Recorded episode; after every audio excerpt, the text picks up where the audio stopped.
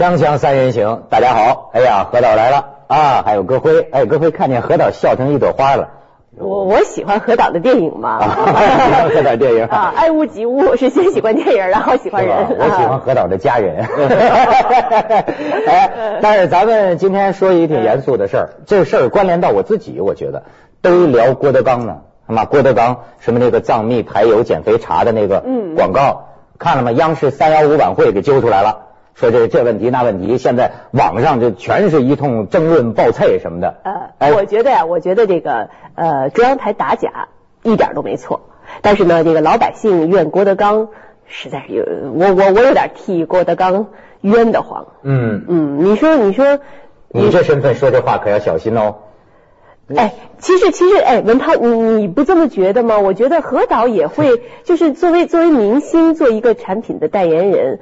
他还能做到什么份儿上去啊？他又不是专家，他又不是有关监监察部门，他能够做到的就是你们把所有的这些证书拿来，我看我知道哦，你这是一个被通过的合格产品。郭德纲不据说自己都还服用了吗？我觉得呀，我看了这事儿哈，我觉得就是。实际上是不是呃中央台的本意我不了解，就是猜本意，就是说春节不像春节晚会啊，都是说这个这个本意我不了解，但是最起码让我觉得这事儿呢呃有这嫌疑，你觉得有这嫌疑？这不是把我们中央台庸俗化了吗？也不能说，就是因为我觉得是。中央台把这个打假庸这件事儿本身给庸俗化，你有什么根据这么说？呃，你比如说有有几个，第一呢，就是说我们不能要求名人做广告这个事情，你没有法律禁止他不能做。嗯。第二，也没有法律规定他应该怎么做。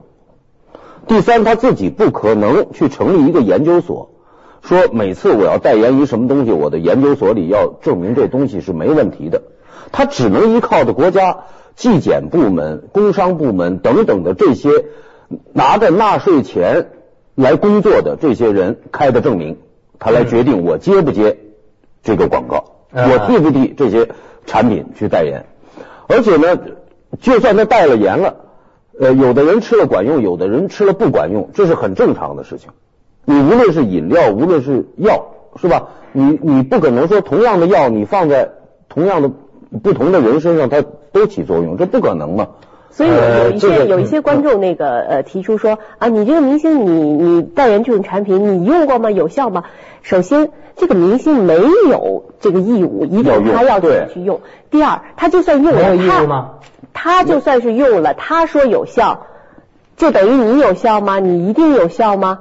那不一定啊，对呀，这个我跟你说，何导，就是你刚才讲的这个，人中央台已经正式否认了啊，说我们绝没有什么，因为郭德纲不上春春晚才弄三幺五弄这事儿，这是一出。但是我说啊，这个事儿咱他可以分两方面说，哎，咱这主持人得装平衡嘛，就是说，你我老实讲，从郭德纲、从名人、从公众人物这个角度上讲，呃，要慎重吧。这个慎重，这个呃，自我的有则改之，无则加勉，这是无限的，对吧？这是这是无限。这但是我跟你说，我我我我我就我自己啊，接广告，人家有的人清白，就是说干脆我不我不拍广告，对吧？我不敢说这话，虽然我也没拍过啊，但是呢，我觉得我不是出于什么功德，这老实承认哈，真的是出于避祸，就是说啊，如履薄冰，千万别出事儿。所以这种就谨慎到我为什么想到郭德纲那个事儿？他拍的是个什么广告？你比如说啊，我有过一次事儿，挺有意思，也一个减呃一个啊一个减肥的一个药，你知道吗？咱们公司帮我都接了，我也答应了，其实我是待价而沽嘛，我也答应了，一大块钱都收了，最后一刻。你说这挺惊险的，最后一刻给人道歉，给人解释，把钱退给人家，说这个不做，为什么？嗯嗯，因为我一直以为他拍的是那种三十秒的广告，然后到最后一刻啊，我拿着这剧本了。拿着剧本我一看，呵，这是一场戏啊！那一上来就是说，他写的都是台词儿，你知道吗？一说，哎，大家好，我是凤凰卫视的主持人窦文涛，今天在我们这个现场啊，我请来一位当年的芭蕾舞演员，大家知道吗？他当年不跳舞之后，一下子变得这么胖了，现在他怎么又回到当时跳舞的样子呢？完全是用了我们这种，然后这又是一位相声演员，他我一看这个我就有点营销广告，而且他是在那种地方有限播出，我就有点害怕，就十二点以后的。哎，我就有点害怕，所以呢，这个回来，老实说挺心疼的，一大块钱的。那其实这个东西啊，其实观众可能有些观众消费者哈不太理解，以为一些名人到电视前面说呃产品也好，说那些广告语也好，好像是名人自己编的。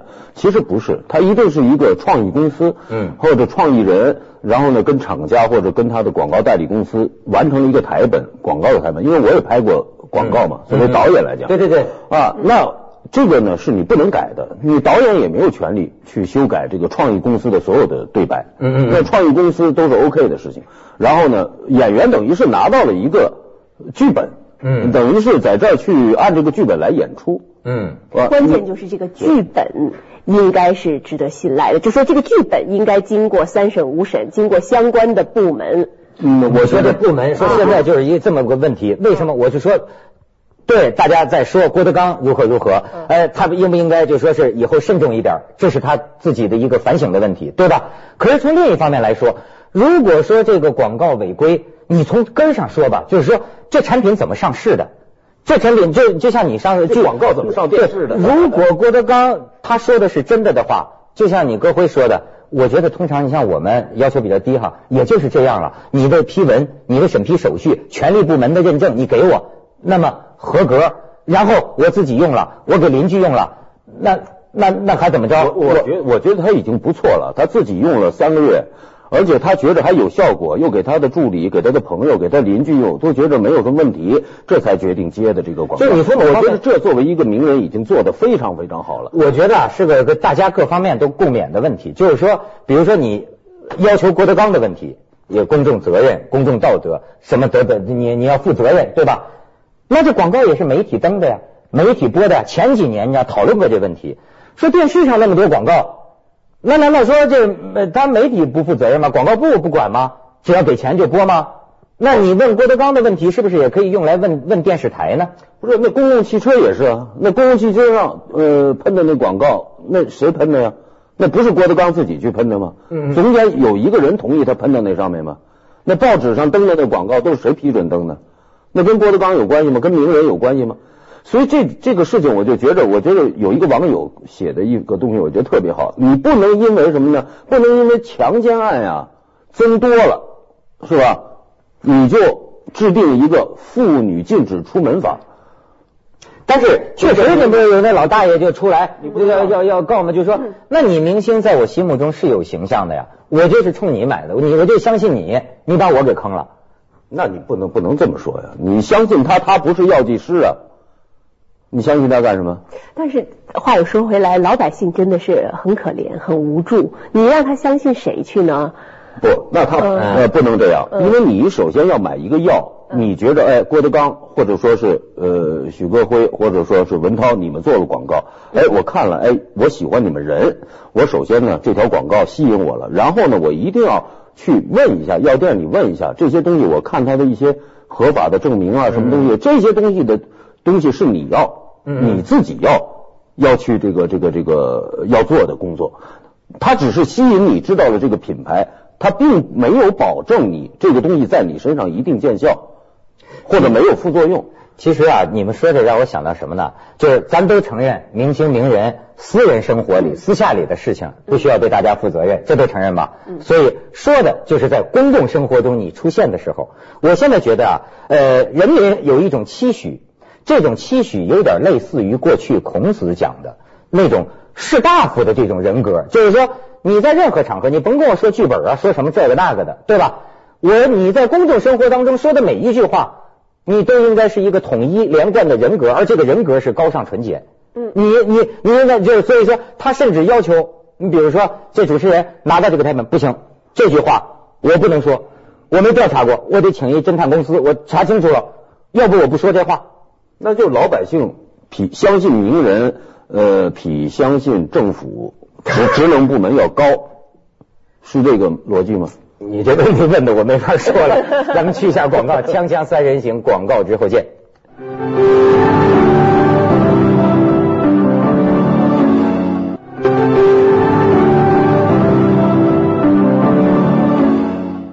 你这最近我不是犯错误吗？呃，改过自新吗？所以那个领领导上教育我啊，那我们这节目他密切监控啊。哎，然后他说一句话，确实跟这个郭德纲这个事儿有关。他就说啊，说你不是小人物啊。你是公众人物啊，你得牢牢记住，你不能老拿自己当普通人，当小人物。哎呀，这个就你知道吧？我我这个干这行，我最大的矛盾就是在这个地方，因为是什么啊？就是说，你得承认他说的是对的。作为公众人物，在公共生活当中出现，你确实得管着点自个儿吧？你确实，咱就说得装，对吧？咱得装，你也得装出一个人民群众喜闻乐见的形象吧，对吧？装的很有道德吧？可是问题在于，我这人较真儿的是什么呀？我我我我发誓，我真的感觉不到，我真的感觉不到。早年间有点虚荣心，觉得自己大小有点名，这几年连那都没了。我真的感觉不，就是说我觉悟低，我感觉不到我是个跟普通人不同的人，就他不是真的，你知道吗？就是说，你对公众人物提出任何道德上的期许、理想人格的期许，都是完全应该的。甚至说，公众人物你做错了事，你道歉，你反省，你要你要不断提高自己的人格修养。也是没错的，可是我要说，这不是真相。那该相信，就是说应该什么？和我我也大小见过几个公众人物啊。我跟你讲，你可以说一个，你说某一个公众人物，他道德比他高，但是咱要大面积的说，真是不符合我的观察，他不是真相。就是说，大面积的讲，没有什么证据说明我见到的那些个公众人物道德人格、道德风尚。你举出一个道德高的，我永远能在普通人里举出一个道德比你还高的。不，所以说呀，这个这个事儿不光是公众人物的事情，呃，道德水准呐、情操啊，我觉得这是一个人的问题，不是说这是一个名人的问题。我们每一个人都应该高啊，不管你是公众人物也好，还是一个普通人物也好。但是由于公众人物，你你往往是由于呃，比如说。更更便利的，可以在这个媒体平台上出现，所以你有示范作用。这个示范作用，我觉得还是重要的。由于你有这个示范作用，所以你还是要严于律己的。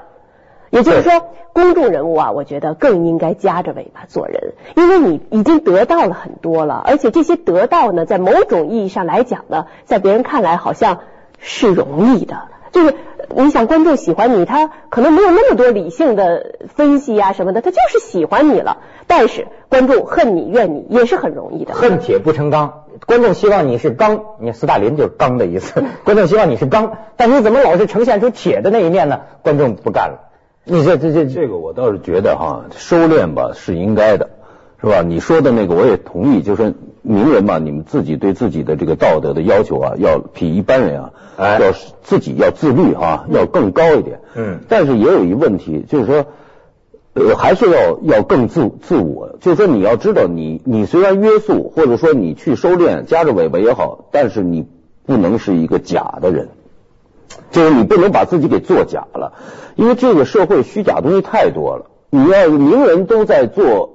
当着自己的粉丝也好，当着喜欢自己的那些呃普通人也好，你去伪装成一个和平窦文涛或者等等的，我觉得那东西都是假的窦文涛。呃，所以但是呢，你呢，领导呢，可能就希望就是说你哪怕假一点，假可以，假，但是你都得必须要做到这个，你知道吧？人不就像学雷锋一样，嗯，不能拔苗助长的。过去中国的这个儒家容易带来的问题就是什么？呃，塑造成伪君子嘛。就是说，呃，对你那个理想人格当然好了，当雷锋当然好了，但是你还没做到之前呢，你还不能说自己就是。所以我现在觉得这个争论说到底是个什么呢？嗯，被骂就是公众人物的命运，你这是正常的。因为什么？就像我刚才说的，你在公众生活当中啊，你在演一个东西，这里边寄托着大家美好的理想。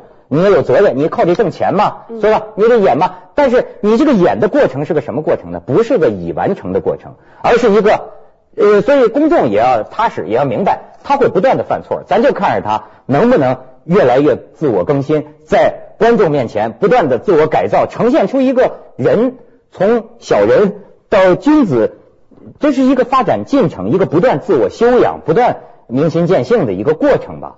我倒是相信这个骂与被骂，这是一个过程，会是一个过程，一个社会和一个人群成熟的过程。在早期不成熟的时候，比如说在这个经济大潮的冲击下，在一个贫富差距越来越越明显的情况下，这种骂与被骂可能是一个必然。但是我相信这个社会会越来越成熟，就像那个公众也不会那么轻易的就去喜欢一个明星一样，他以后呢也不会。碰上一点点小事就觉得生这个心理上非常承受不了，觉得把这个所有的怨恨都发到这个公众人物身上一样。呃，其实这这这不是说都骂郭德纲的，就我发现争论就众说纷纭，甚至还有人说的又庸俗话，说全是羡慕嫉妒恨。这这这不是我，我现在觉得有些挺急的。你像我还是属于向好的，就是我觉得我不好，但是呢，呃，你比如说我恨不能当播音员呢，我念的是别人的稿，那行了。但咱这种节目，你藏不住啊，你人格低，那玩意儿都没办法挡不住，你知道吗？你得只能慢慢进步。你像我还听过一名人饱受这种抨抨击困扰的，他说的那个那就是消极的，他就说呃我不认为这样，那为什么呢？我当时走上这条路，我就是干活拿钱，对，一般都是说你既得利益者呀，你那个享受了很多便利嘛。他说那为什么不能这么理解呢？好，我就是这样的人，那观众你如果觉得我不好。你会对我慢慢失望，你会骂我，于是我慢慢没市场了，于是我就丢了饭碗了，于是这就是我的教训。你说他甚至这么想他的这个历程。哎，我倒是想到一个问题哈，就是我们现在呢总说公众人物、名人，我们其实还应该强调一个概念是什么呢？是公众机构，这个名牌机构什么意思呢？我想说的啊，就是我们国家的各个政府机构啊。这个职能部门呢，他应该去很好的去行使他的职能，不要把这这些责任呢都推到名人身上。名人他只是一个个人，其实你比如说这个啊，你工商部门、你税务部门、你各种监察、质量管理部门，你应该承担起你的责任来呀。为什么老百姓他他一怨他就去怨那些人呢？个人呢？因为可能在我们很多的这个民众概念里，那个机构啊是一个强势的。他没辙，他没有办法，他无法去和他抗争，他只好把这个气儿撒在人身上了。所以现在这个这我是比较同意的，因为我觉得就从郭德纲这事儿上啊，其实我就看出来了。你你你说这个晚会前面，工商局也好，质检部门也好，都知道这个这个这个事儿了。为什么这个晚会完了以后，第二天去把所有的药品下架呢？这不就是这都设计好的呀？你一看是设计的一东西。嗯，何老师何老揣测揣测啊，但是但是现在确实很多药品广告是导演出来的，网络视频都出现讽刺这种现象的视频，我可以给何导给你看一段。嗯，为了印证我们产品的神奇功效，我们特别有请中国著名画家、中国美术家常任理事郭海成先生。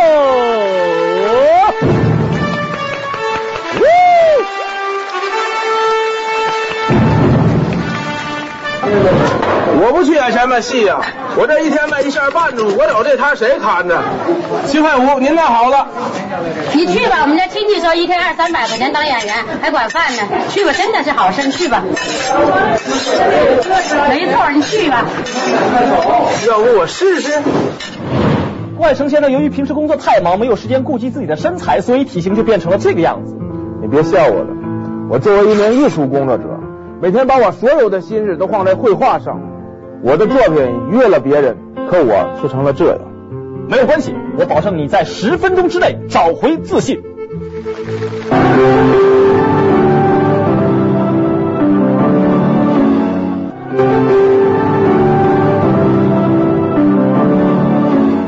看那医疗广告好玩吗？哎，我我觉得这个这个这个讽刺小品拍的真的相当不错哈。嗯。哎，因为你如果不是你先告诉我说这是一讽刺小品的话，那那医疗广告那个我就是那种有一些医疗广告就是这么拍的，没错，就会天天在电视上你都可以看得到。嗯。我记得在呃我刚生完宝宝那一段时间哈，我还真的是为这个减肥挺发愁的。